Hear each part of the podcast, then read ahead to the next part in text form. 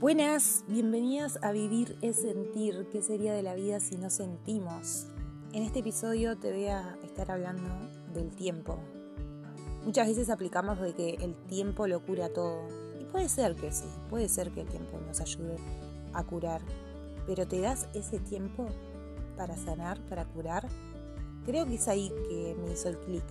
Porque muchas veces decía, bueno, el tiempo lo cura todo. O hasta mismo lo veía en mí y decía, wow, Pensar que hace un año estaba así y ahora estoy así.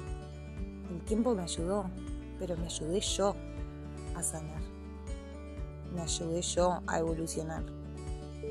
Yo misma, desde mi interior, me di ese poder de decir, bueno, si pasó esto y hoy estás así, es porque vos elegiste tomarte este tiempo y sanar eso y transformarlo y aceptarlo y evolucionar hasta hoy.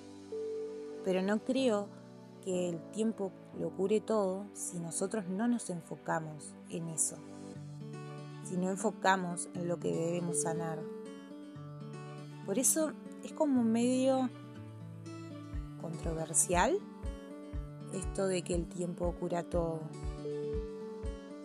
Aparte, en mi modo de pensar, el tiempo no existe, es algo que tenemos acá en, este, en esta dimensión, pero, perdón por ese sonido, pero fuera de esto es como, bueno, sí, el tiempo. Voy a tomarme tiempo para estudiar, pero si no estudias, no aprobas el examen y dijiste que de tal fecha a tal fecha lo ibas a hacer.